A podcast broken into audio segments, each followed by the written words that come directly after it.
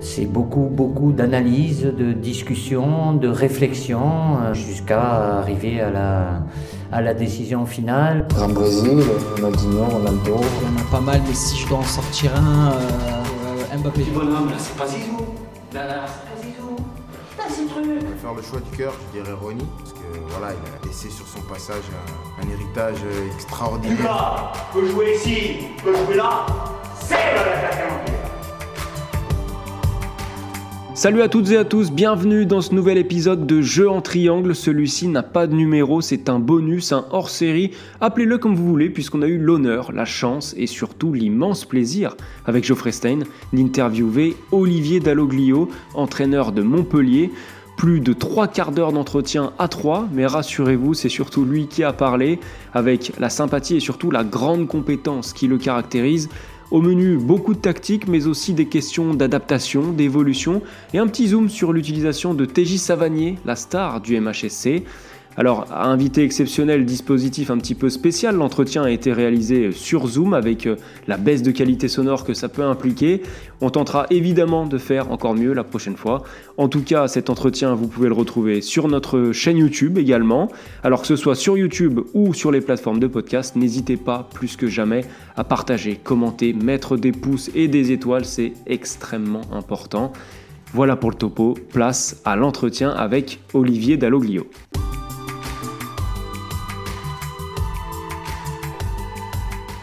Bonjour à tous les deux, messieurs, et puis euh, merci beaucoup, Olivier, d'être avec nous aujourd'hui.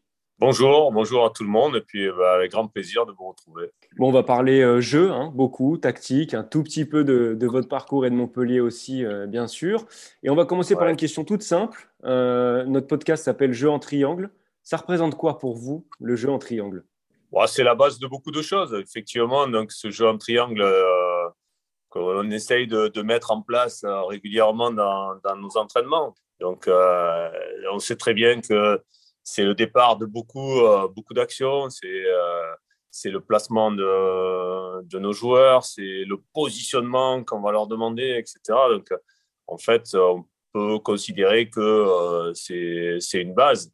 C'est une base d'action, offensive pour, pour arriver à créer quelque chose après, derrière. Bon, bien sûr, il y a beaucoup de choses qui se passent après, mais euh, on essaie de sensibiliser en tout cas les, les joueurs à ce positionnement qui, qui peut être dans, dans un triangle qui, qui, qui, se déforme. Et à partir de là, bon, il y a la créativité du joueur qui, qui, qui va faire le reste. Quand, on regarde un, terrain de foot, au final, il y a, beaucoup d'aspects géométriques dans ce terrain. Euh, voilà, il est rectangulaire, il y a aussi la surface de réparation, il y a le rond central. Et puis entre les joueurs, il y a des triangles, il y a des carrés, des rectangles qui se forment. Est-ce que vous, en tant qu'entraîneur, qu vous avez cette vision un petit peu géométrique de tout ça et, comment vous mettez tout ça en place? Oui, bien sûr qu'on a, on a cette vision-là. Euh, c'est très, euh, très géométrique. Il y a beaucoup de, beaucoup de paramètres là-dessus qui, euh, que, l'on retrouve ouais, sur des, des, triangles, des, des ronds, des carrés. Ça, fait partie, ça fait partie de notre, de notre quotidien. Après, le, oui, le, le, plus passionnant et le plus difficile reste cette mise en place, après, cette articulation ouais, que, que, que, l'on veut. Alors, moi, aujourd'hui, euh, en fait, euh, dans le travail que l'on met en place avec, avec le staff, on travaille beaucoup sur des positions, des positions de départ euh, et dans cette, pour les joueurs. Et dans cette position, euh, on travaille après sur le positionnement, l'orientation du, joueur. Et on compte beaucoup après sur, euh, sur la créativité du joueur. Voilà. Nous, notre gros, gros travail, ce que j'explique aux joueurs, c'est de vous positionner, de vous faire comprendre certaines positions entre vous pour qu'il y ait une communication, un dialogue. Euh, et euh, qu'après, ben, vous puissiez avoir plusieurs possibilités, euh, des choix, parce que le joueur ne fait que des choix. Mais à nous, ce qu'on veut, nous, staff, c'est les mettre dans les meilleures positions pour qu'ils soient plus, le plus créatifs possible. Et, aussi dans, cette idée de triangle, juste pour, pour insister un petit peu, pour filer la métaphore jusqu'au bout, on, a, on avait retrouvé par exemple dans le basket à une époque cette idée de jeu en triangle avec, avec les, les boules de Jordan, de Phil Jackson. Euh, Est-ce que euh, du coup il y a cette, aussi par, parfois une inspiration du football vers d'autres sports? Est-ce que vous regardez d'autres sports Par exemple, sur les phases arrêtées? Je sais que certains, certains coachs en avaient déjà parlé, qui s'inspiraient de, de sport US où, tout est un petit peu codifié, où il y a des, où il y a des, euh, des façons de, de, mettre en place euh, un système très particulier sur des, sur des phases arrêtées. Est-ce que vous, ça peut vous inspirer aussi?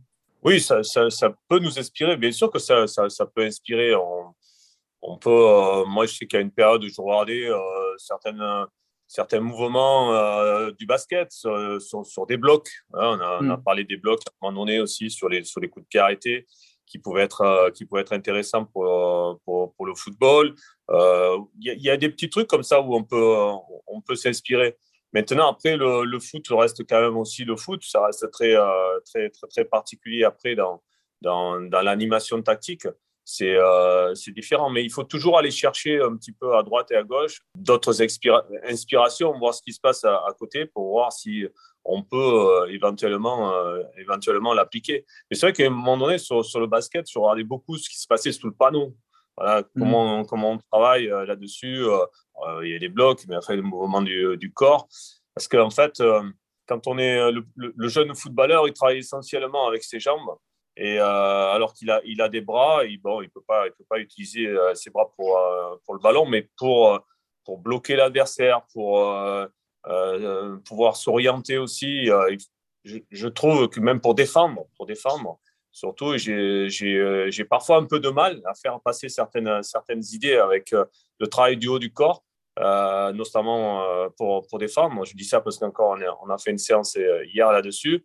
Et euh, je vois qu'il y a certains joueurs euh, ben, utilisent leurs bras euh, pour ralentir, pour pouvoir se projeter, etc. Et que d'autres n'utilisent pas le haut du corps du tout. Ben, ils sont un petit peu handicapés. Donc, euh, ces, autres sports peuvent être, être inspirants aussi euh, là-dessus. À quel niveau met, met, son bras, ses épaules, etc. Après, quand on rentre dans les détails comme ça, effectivement, sur le haut niveau, ce n'est que du, haut, que, du, détail, c'est des petites choses qui peuvent être intéressantes. Vous nous parlez de, ben voilà, de, certaines, certains axes sur lesquels vous travaillez à l'entraînement. On a parlé de, géométrie, d'espace. Euh, vous avez commencé à nous parler ben, de jeux de position, de jeux sans ballon. Quelle est la part de ce travail sans ballon dans votre projet de jeu De l'extérieur, c'est un peu difficile à, juger euh, s'il y a des entraîneurs qui vont plus insister sur le travail sans ballon que d'autres? Alors j'imagine, voilà, il y a des concepts beaucoup plus simples à faire intégrer aux joueurs euh, que d'autres. Hein. On, va, avoir euh, besoin de beaucoup moins de temps à, faire comprendre à un joueur qu'un appel en, profondeur va forcément faire reculer une défense, que on aura peut-être besoin de plus de temps pour coordonner le travail de pressing, de contre-pressing. Dans vos séances et dans votre approche du jeu, quelle est la, quelle est la part d'importance de, ce jeu sans ballon? Bah, C'est une part prépondérante en tout cas, ça c'est clair, parce que effectivement, c'est ce que vous expliquez, c'est qu'à un moment donné, c'est difficile, euh, notamment chez les, chez les, jeunes professionnels, euh, à, à, comprendre certaines choses. C'est-à-dire que euh, créer un espace, c'est pas tout à fait dans leur conception, parce qu'en fait, euh, ils, sont, ils sont attirés. Hein. Le, le, ballon est un aimant, en fait. Et, euh, et, en fait, il faudrait, faut se, arriver à se détacher aussi de, de, ce ballon et, et, voir, et voir euh, plus large, quelque part. C'est-à-dire qu'il euh, faut arriver à faire comprendre à certains joueurs que euh, décrocher systématiquement pour aller chercher le ballon sans idée, sans rien, c'est n'est pas, c'est pas valable, c'est plus valable. Voilà, et pour, pour, arriver à un certain niveau, c'est plutôt de, si, si, la situation est bloquée, ben, je vais, je vais pas chercher le ballon, mais je vais créer un espace pour, pour, mon partenaire qui vient le chercher. Je pense que ça, c'est le gros du travail que, que, l'on a à faire. Et ça, ça prend, ça prend beaucoup de temps beaucoup d'explications. Il faut parfois plusieurs mois, plusieurs années hein, pour, pour certains joueurs pour vraiment euh, voilà, comprendre ça. Et après, bon, il faut, il faut, il faut qu'il intègre dans, son équipe. Il faut que, ça rentre dans un collectif. Il faut qu'il y ait, du ressenti euh, les uns avec les autres. En fait, nous, entraîneurs, on cherche ça. On cherche cette, cette fluidité dans, euh, dans le jeu qui est faite de mouvements, mais de mouvements coordonnés. Donc certains vont toucher le ballon, certains ne vont pas toucher le ballon. C'est pour ça que j'essaie de mettre en valeur quand, par exemple, on va, avoir une belle, action offensive ou euh, même un but où le joueur n'a pas participé, n'a pas touché au ballon, mais a créé quelque chose, a créé un espace, de mettre en valeur cette course-là parce que lui aussi, il a participé euh, à son niveau à, à marquer le but. Voilà. Mais on est quand même encore dans il faut toucher le ballon, j'ai besoin de toucher le ballon. Euh, euh, et, euh, ça, pense qu'il faut, euh, il faut quand même une certaine dose d'intelligence et, un peu de, maturité pour pouvoir le comprendre. Du coup, pour rebondir un petit peu sur ce que vous venez de nous, expliquer, euh, il y, a une notion qu'on entend euh, tout le temps actuellement, bah, c'est le jeu de position, on l'a déjà évoqué il y, a, quelques secondes, inspiré notamment par Pep Guardiola. le jeu de position, voilà, comment vous, vous nous l'expliqueriez avec des termes relativement simples? Comment vous, vous avez intégrer ça? Est-ce que ça fait longtemps que vous avez ça dans vos principes de jeu? Est-ce que l'influence de certains entraîneurs vous a, voilà, vous a aidé aussi là-dedans euh, Comment vous pouvez nous expliquer un petit peu ce, jeu de position? Moi, je vous explique sur le, jeu de position euh, euh, à ma manière, à la manière du, staff avec qui, je travaille. C'est, c'est que l'idée principale, c'est suivant où est le ballon, je cherche à mettre mes joueurs dans les meilleures positions. Voilà, c'est l'idée, c'est le ballon est ici, essaye de te positionner dans cette zone-là. À, aller pareil, positionner et un positionnement, une orientation du corps euh, le plus favorable possible. Donc, quand tu vas recevoir le ballon, tu vas savoir où est ton partenaire, tu vas savoir où, peuvent être les, les, les, espaces et tu vas être dans les meilleures conditions parce que tu as besoin d'espace et, de temps. Mais après, ce qu'on explique aux joueurs, ce que je disais au départ, après, quand, quand on a mis en place ça, Bon, bien sûr qu'on travaille sur certaines zones. On a beaucoup euh, évoqué, euh, par exemple, les demi-espaces, où euh, quand on attaque, on, estime que c'est une zone qui doit être occupée par, nos joueurs. Alors, soit bah, suivant l'action arrêtée, soit en course, soit sur un garçon qui fait, un appel et qui va créer quelque chose. Voilà, par exemple, dans, ces zones-là, on a besoin d'avoir des joueurs pour que ils amènent, voilà, quand ils, ont, ils reçoivent le ballon, ils aient, ils aient des possibilités, le maximum de possibilités pour après euh, faire les meilleurs choix. Parce qu'après, quelque part, ça leur appartient. C'est, ce qu'on veut faire comprendre. Ça appartient aux joueurs, ce, positionnement. Donc, l'idée de dire, quand on va faire une critique de match, par exemple, ou une critique euh, individuelle, un retour, pas spécialement une critique, mais un retour individuel avec le joueur, on travaille sur ce positionnement. Sur telle action, par exemple, si tu avais été 3 euh, mètres plus haut ou un peu plus dans le dos de ton adversaire, positionné euh, un peu euh, de trois quarts au lieu d'être complètement dodo, etc., tu aurais pu te retourner, tu, tu aurais été mieux positionné et on aurait pu avancer plus vite.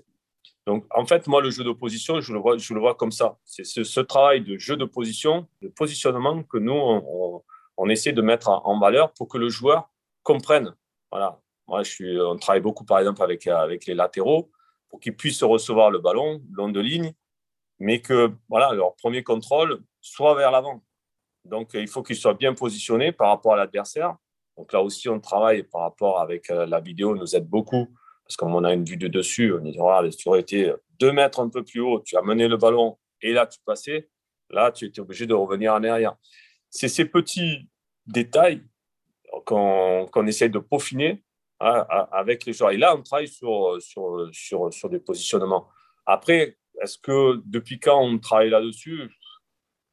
J'ai l'impression qu'on travaille euh, un, petit peu euh, depuis, depuis longtemps. je ne peux pas dire exactement depuis quand on, y bosse, mais voilà, on travaille sur, euh, sur ça parce que déjà, j'ai une expérience de, de, joueur. Donc, quand on arrive à 32, 33 ans, etc., on a un ressenti voilà, qui, est, qui est intéressant et qui, euh, qu'on, peut, qu'on peut faire passer. Et après, bien sûr, ben, on, on, on, l'a, travaillé, on l'a expérimenté et on sait, on sait dans, certaines zones voilà, ce que, ce que l'on veut et ce qu'on peut amener, euh, peut amener aux joueurs. Mais euh, c'est vrai que c'est, c'est Guardiola après qui a un peu révélé, révélé ce, ce, jeu de position. Voilà. Après, chacun, je pense que chacun il met un petit peu, le met à sa sauce, à son ressenti et à, sa méthode. Et du coup, vous, nous avez, vous avez commencé à nous répondre très certainement. Mais pour reprendre une notion encore plus globale, c'est quoi faire du beau jeu pour vous? Parce que pour certains, ça va être avoir le ballon tout le temps. Pour d'autres, ça va être euh, comment on gère les transitions. Je ne sais pas. Qu'est-ce que c'est pour vous en priorité? Enfin, qu'est-ce que, Comment on définit le beau jeu, en tout cas à travers les yeux d'Olivier Dalloglio bah, Déjà, c'est un, un, jeu de passe. Voilà, il faut avoir la possession, on a tous envie, enfin, moi, moi, le premier, avoir la possession, mais c'est pas de la possession pour euh, juste posséder le ballon, c'est posséder le ballon pour pouvoir euh, déplacer l'adversaire pour qu'à un moment donné, on puisse, euh, on puisse accélérer le jeu, on se retrouve dans des situations favorables. voilà, par exemple, ce matin, c'est un petit peu le travail que, que, que l'on a fait. C'était, allez, on conserve, etc. En face, il y a une équipe qui, qui, qui, qui met le pressing, ce qu'on retrouve la plupart du temps maintenant dans, dans, les matchs. derrière, après, on conserve, on conserve. Après, il y a un déclic qui fait qu'il y a un espace qui se libère et on doit sentir que là, on peut aller vers, vers l'avant. Et donc, euh, le beau jeu, enfin, entre guillemets, le beau jeu, parce qu'il y a beaucoup de choses, effectivement, dans, dans, dans ces mots-là, c'est de, de, pouvoir voilà, avoir une fluidité dans le jeu, de pouvoir jouer rapidement, que le ballon se déplace rapidement, qu'on soit au service du ballon, euh, pour qu'à un moment donné, euh, voilà, on se retrouve devant le but, euh, sur un centre, sur une position de frappe, etc., où on a amené le ballon avec, avec qualité.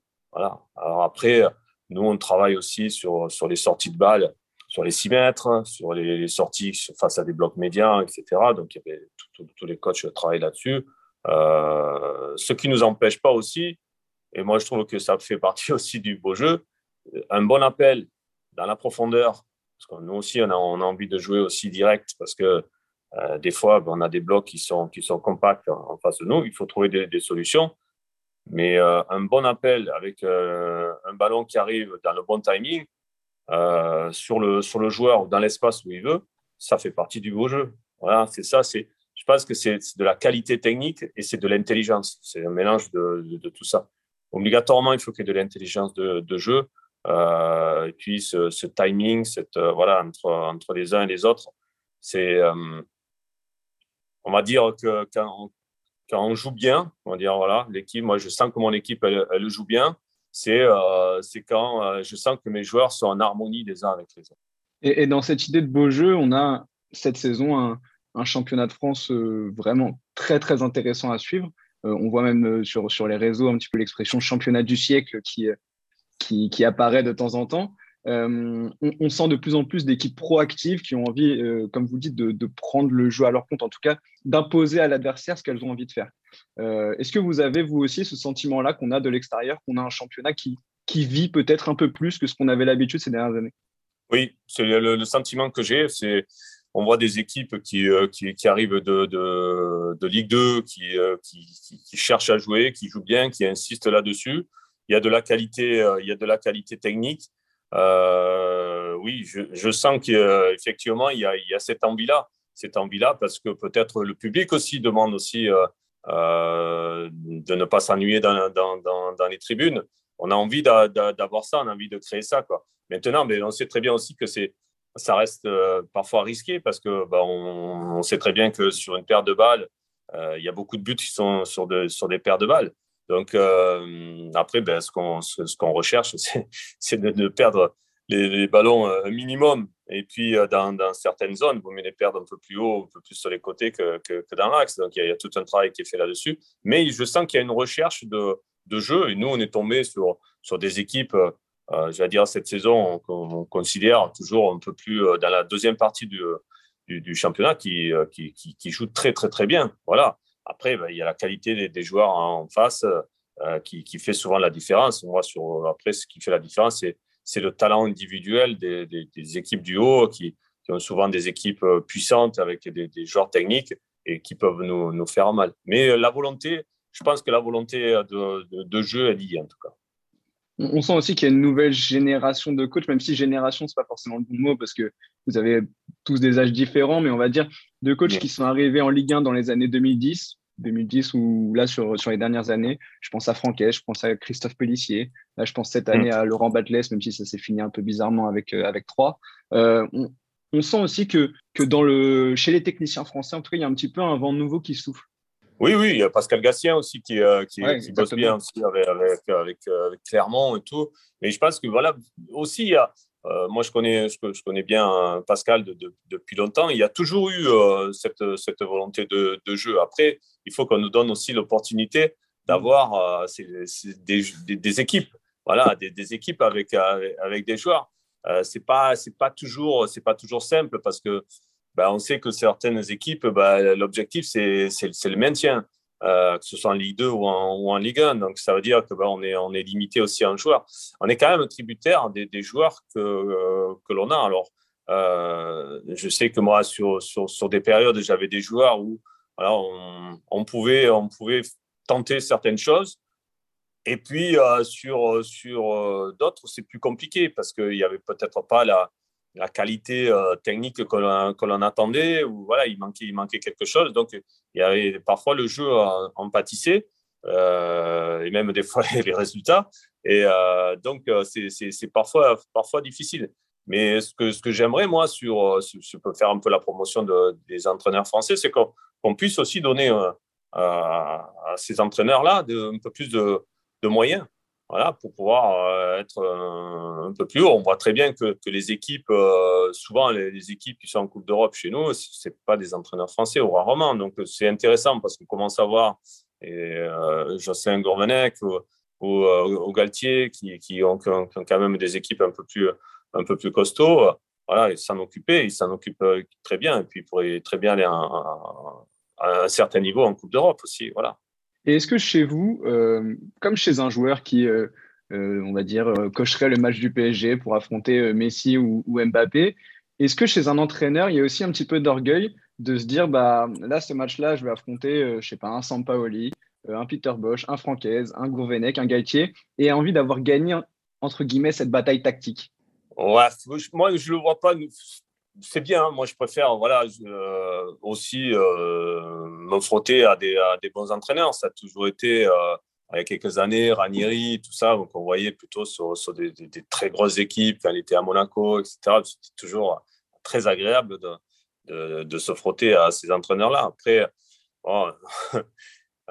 si, si, les, si, les, moyens sont à peu près du, même niveau, ça va. sinon c'est Sinon, on prend, quelques chiffres là, euh, euh, et, après, c'est compliqué. Mais, mais oui, non, non, mais c'est vrai que c'est bien, c'est bien. On a, je ne pense pas qu'il y, a beaucoup d'amitié entre, les, euh, entre les, les, entraîneurs, beaucoup de respect en tout cas, ça, ça c'est clair.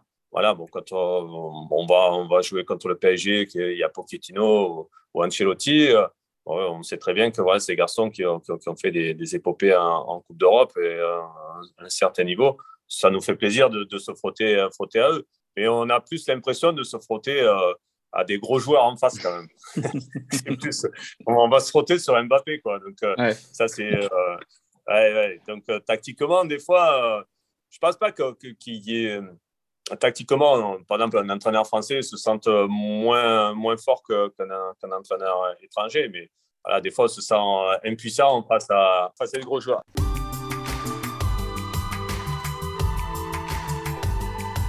Si on se penche un petit peu plus sur votre parcours, euh, vous avez donc, euh, on vous a connu dans, trois clubs de, l'élite, Dijon que vous avez fait remonter, Brest que vous avez maintenu, Montpellier.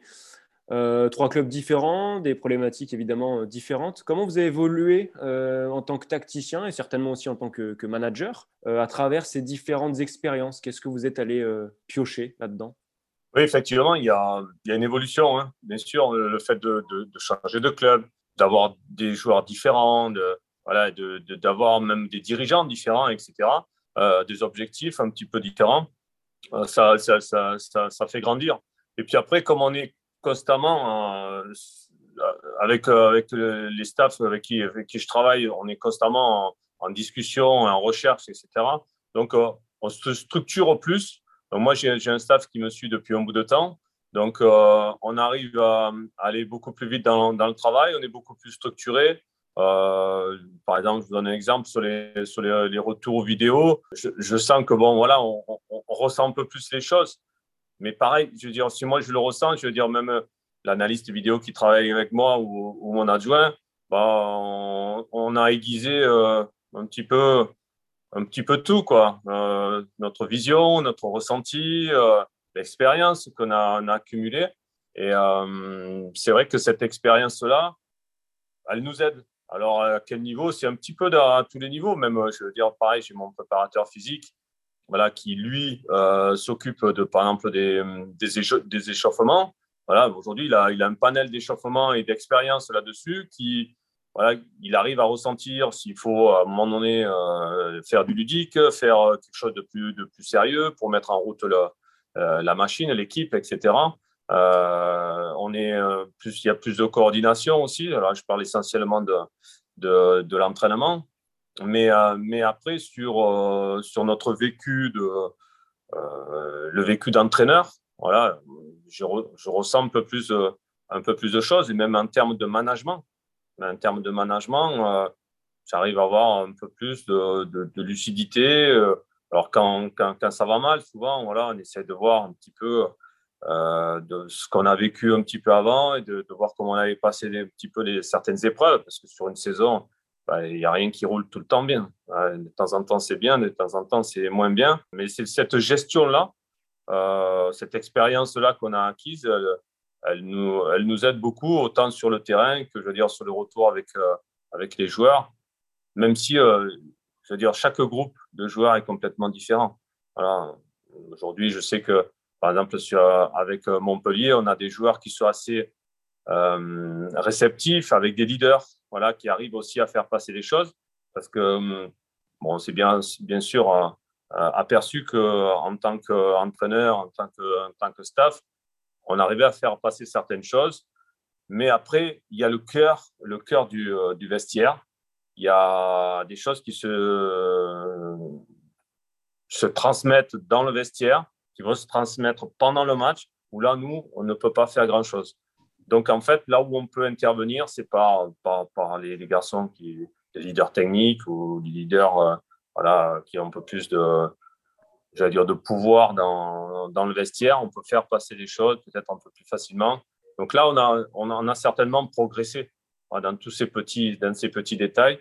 Et euh, pareil sur, euh, sur la, gestion de, de, la semaine avec des ressentis de, de fatigue ou d'euphorie, euh, etc., euh, on, arrive maintenant à sentir, dire voilà, peut-être calmer parce que on sent qu'il y a de la fatigue. Là, là, on peut y aller parce que on sent que les gars, il va falloir les pousser, ils sont, ils s'endorment un petit peu. Voilà, il y a tous ces petits détails qu'on arrive à, sentir je pense, bon, nous ont été transmis par l'expérience de, tout ce qu'on a, on a vécu depuis un bout de temps. Et je pense que c'est c'est pas pas terminé en fait. Même si après derrière peut-être euh, une évolution dans, dans, la carrière. Je pense qu'on on arrive à avoir. Je comprends qu'il y, ait, y ait des entraîneurs de certain âge. Euh, je vois qu'il y a des entraîneurs qui, à 70 ans, ils sont, ils sont encore là. S'il n'y a pas usure, s'il n'y a pas usure, parce que ça, bouffe un peu quand même d'énergie, je pense qu'ils sont capables maintenant ouais, de, transmettre beaucoup, beaucoup d'expérience. Et euh, je pense que ça peut devenir des très, très bons coachs aussi. Mais c'est vrai qu'il y a, l'usure aussi de, du quotidien, du travail, de la pression, etc. Vous avez toujours été animé avec votre staff euh, par une philosophie de jeu assez forte, assez marquée. Euh, et ça, dès, ce que vous étiez à Dijon, où vous étiez dans un club qui, on le savait en début de saison, globalement allait se battre pour le maintien euh, jusqu'à la 37e ou 38e journée. Est-ce que c'est plus facile de mettre en place une telle philosophie de jeu? En, tout cas, on le fait peut-être avec moins de pression quand on est à Montpellier ou quand, on est à Dijon, ou alors vous ressentez la, même chose dans la, préparation? J'allais dire, c'est plus facile. C'est plus facile parce qu'on a, des joueurs, voilà, des joueurs quand même d'un certain niveau, euh, par de, Savanier, quand, on a Ferry, euh, même des, certains jeunes joueurs qui, comme, comme Wai et tout ça, qui, sont des garçons qui manipulent très, très, bien le ballon et qui, qui sont un peu rodés aussi à, euh, à la Ligue 1 de ce championnat. On peut arriver à construire peut-être un peu plus que ce que quand on est monté avec, avec Dijon on savait très bien qu'on allait souffrir. D'ailleurs, on souffrait jusqu'à la 38e. Euh, même si on essayait de mettre du jeu, rester dans la philosophie un petit peu de, ça, mais après, on était pris par, aussi par le résultat. Il faut reconnaître que euh, voilà, on a des fois arraché des 0-0, des 1-1.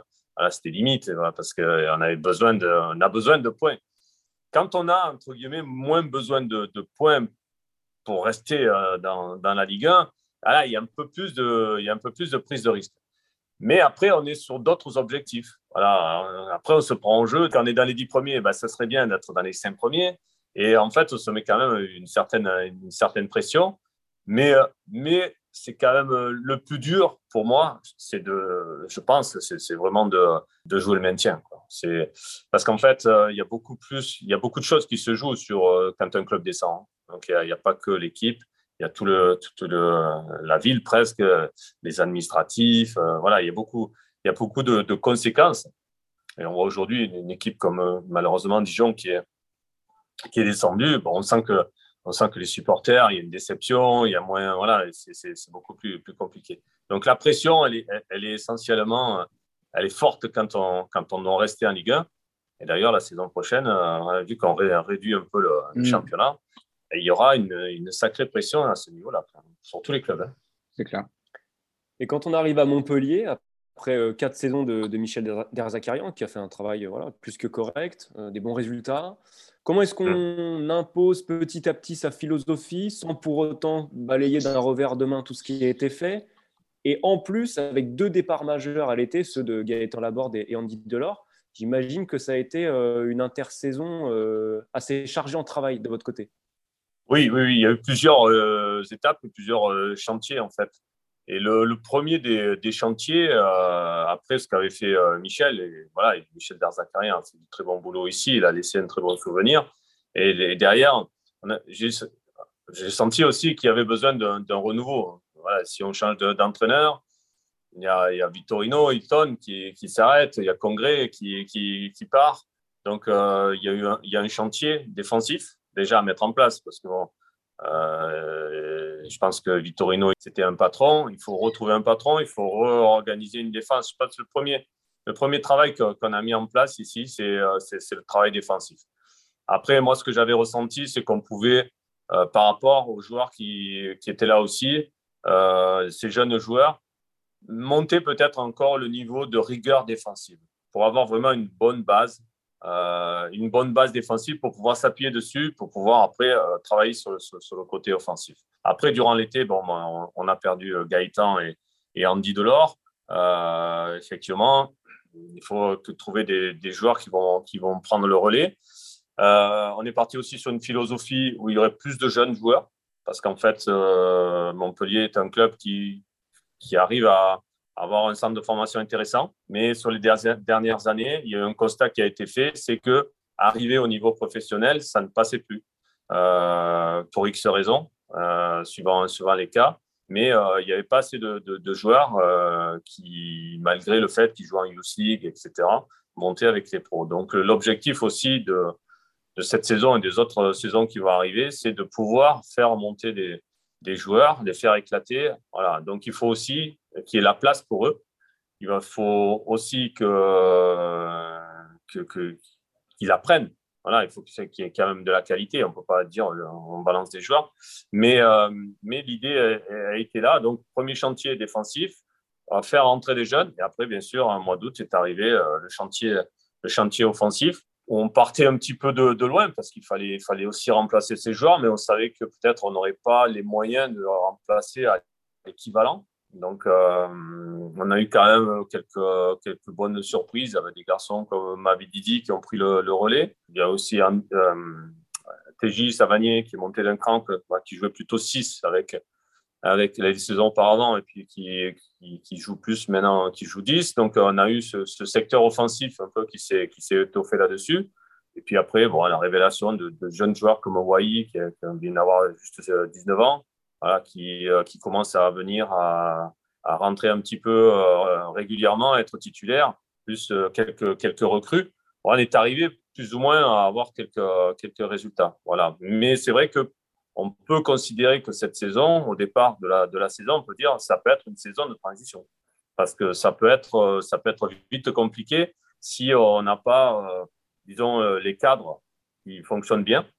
C'est-à-dire les leaders, s'ils sont, sont pas là, ça va être compliqué. Et si les jeunes ne sont pas au niveau, ça peut être très, très, compliqué, plus les recrues.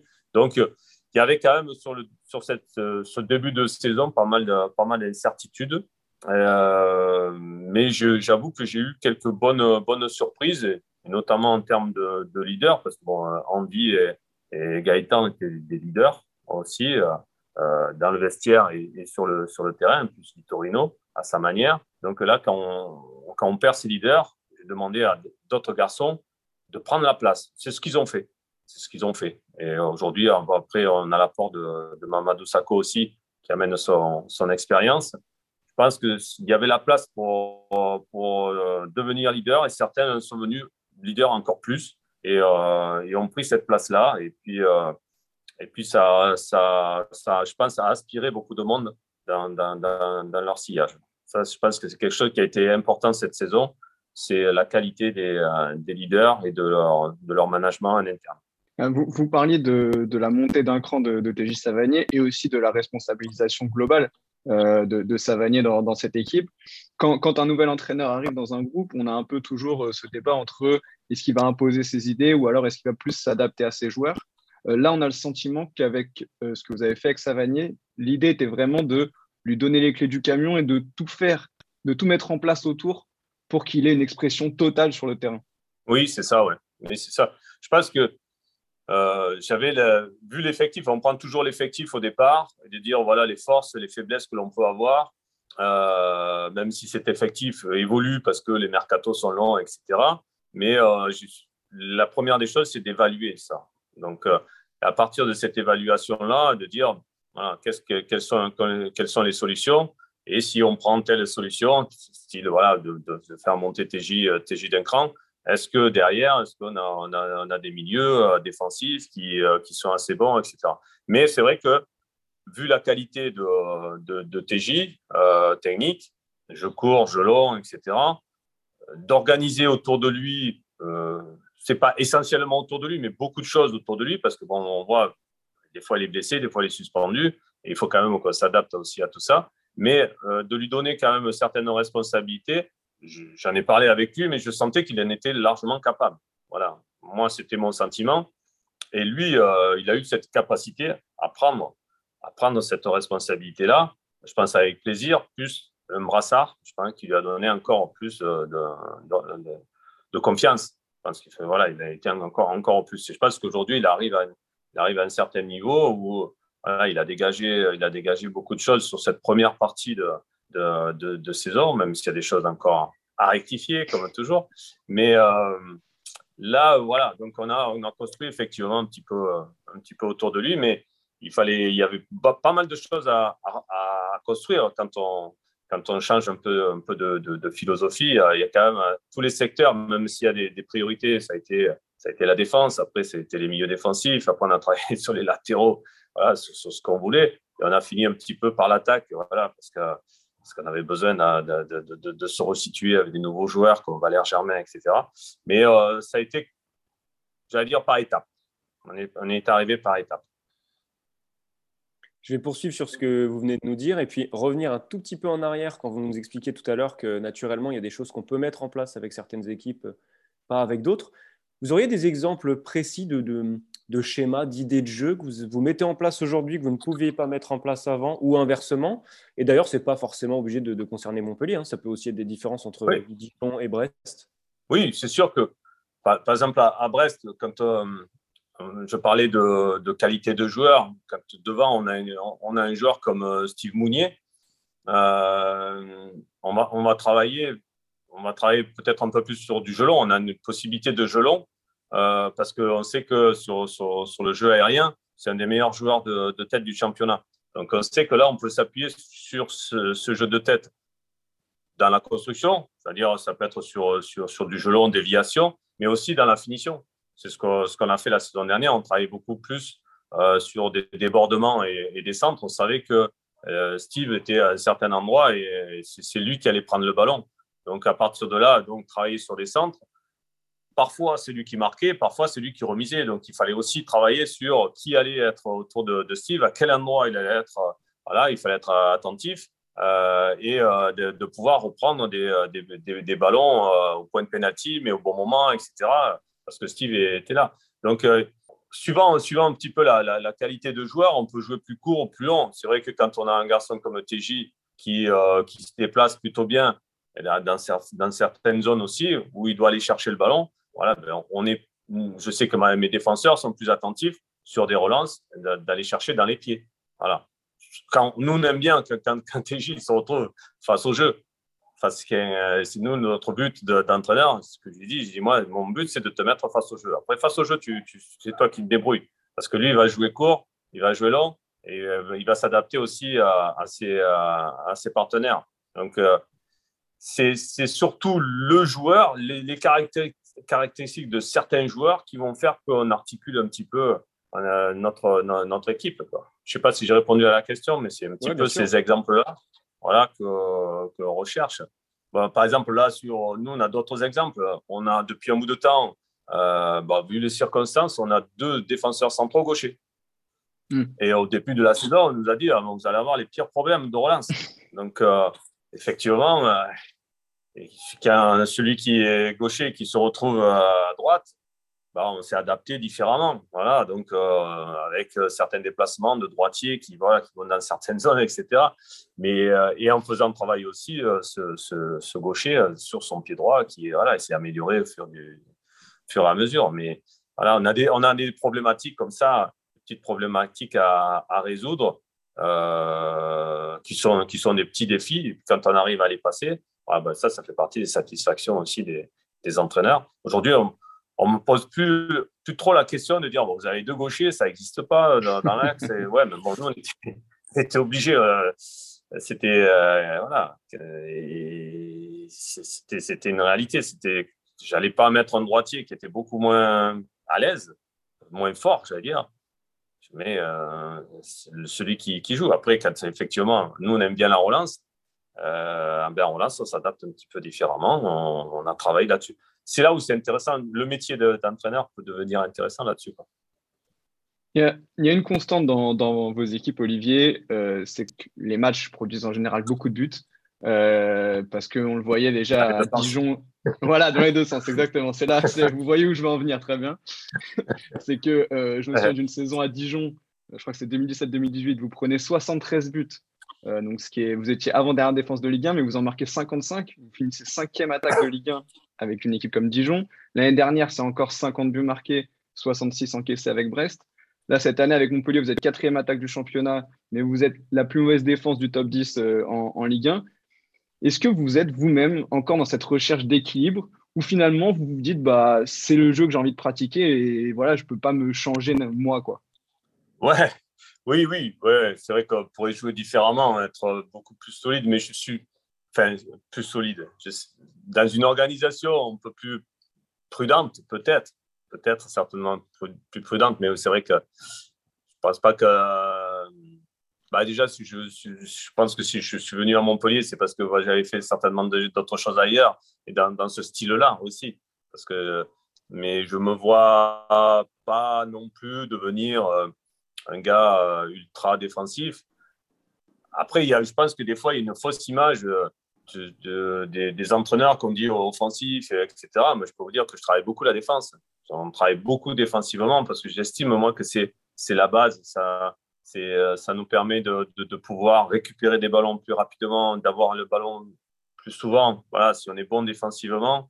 Et puis, euh, puis de pas trop non plus perdre confiance parce que c'est vrai que des fois, de se retrouver avec euh, des équipes où on prend beaucoup de buts et quand on n'est pas en réussite devant, je veux dire, c'est aussi décourageant euh, les fins de match, enfin les après-matchs sont difficiles parce que voilà, on a perdu 3-0 euh, et que voilà, on n'a pas, été bon, on n'a pris que des tolls. C'est pas, c'est pas bon non plus quoi. Mais, euh, mais après, bon, voilà, je veux aussi bien, bien travailler sur, sur, sur, sur, des bases offensives avec, avec du jeu, faire, créer des actions. Voilà, je sais que c'est c'est certainement dans mon ADN, c'est ce qui me plaît, euh, ce qui me plaît le, plus. Après, euh, des fois, bah oui, je me mets un peu en danger, euh, mais même avec les joueurs, j'en parle parce que je pense que les joueurs, eux, ils sont, ils veulent du jeu, ils veulent jouer. Voilà, je pense que tous les joueurs veulent, veulent jouer. des fois, je suis même obligé de parler avec, avec mon équipe en disant vous voulez jouer, mais à un moment donné, vous, êtes, vous voulez trop jouer. C'est-à-dire que là, vous êtes tellement joueur, joueur, joueur que vous vous exposez c'est même moi qui leur dis, hein, il faut, se calmer. Bon, voilà. Là, par exemple, on sort d'un match à Saint-Etienne où ça a été, on, s'est mis en danger tout, tout seul, tout seul. Euh, parce que là, on, a été excessif, on n'a pas respecté certaines positions déjà. Et après, on s'est, foutu dans, euh, dans la mer tout seul. Voilà. Donc, parce qu'on a été euh, jusqu'au boutiste. Voilà. Parfois, on me le reproche, je me dis, mais là, c'est dangereux, c'est dangereux. Oui. Après, maintenant, de, par exemple, sur, sur, sur les 6 mètres, on a constaté aussi que de dégager un 6 mètres, ben, dans les 5 secondes, vous pouvez le retrouver dans vos 18 mètres, le ballon. Hein, parce que si vous n'avez pas de joueur devant qui. voilà. Donc, moi, à la, limite, là, moi, pour gagner 5, 5 secondes là-bas, ça ne m'intéresse pas. Quand je préfère m'organiser derrière, même si je peux être un peu en difficulté, alors avec ses limites, mais je préfère jouer. Voilà. C'est la philosophie générale que, je préfère. On, va conclure avec une vraie question de journaliste. Euh, si je vous ah. demande sur la, à la fin de la saison si on doit retenir euh, qu'est-ce qu'on s'est régalé avec Montpellier cette saison ou Montpellier s'est qualifié en Coupe d'Europe, vous avez le droit de choisir un seul des deux. Évidemment, les deux, ce serait trop facile. Ah. Qu'est-ce, que vous préférez? Ah, mais bah, c'est une question difficile. Hein, c'est une question difficile. Je vais, jouer, le, jeu parce que normalement, je vous dis, bah, je, veux les deux, bien sûr, mais ça ne marche pas. Donc, euh, je vais vous faire une, réponse à ma manière, mais si je veux dire, si on, se qualifie pour les Coupes d'Europe, c'est qu'on aura plutôt bien joué, certainement. Donc, euh, je vais dire, on, se qualifie en Coupe d'Europe. Voilà, comme ça, essayer de toucher euh, aussi, d'évoluer, d'aller d'aller en Coupe d'Europe, ça aurait quand même aussi euh, euh, c'est quelque chose qui me plairait bien. Voilà, donc euh, ça, ça aussi. Parce que souvent, souvent, bon, même avec Dijon, même vous les, les premiers, dites ah, bon, c'est bien régalé, on a, on a, on a, vu des choses, des, buts intéressants, etc. Mais je peux dire, qu'est-ce qu'on a souffert aussi, nous, à la saison, par, manque de points. Voilà. C'est parfois, parfois difficile. C'est la course au point. On a vu encore la saison dernière avec Brest, c'est la dernière journée, la dernière seconde. Donc, point par point, euh, voilà, euh, c'est mètre par mètre. Quoi. Donc, des fois, c'est difficile. Et donc, euh, si on pouvait. Je ne sais pas si on a les moyens, nous, avec Montpellier cette année, par rapport, voilà, par rapport à notre effectif qui est, qui est, de, qui est de qualité, mais pas pléthorique. Voilà, on ne on peut pas perdre deux joueurs, par exemple.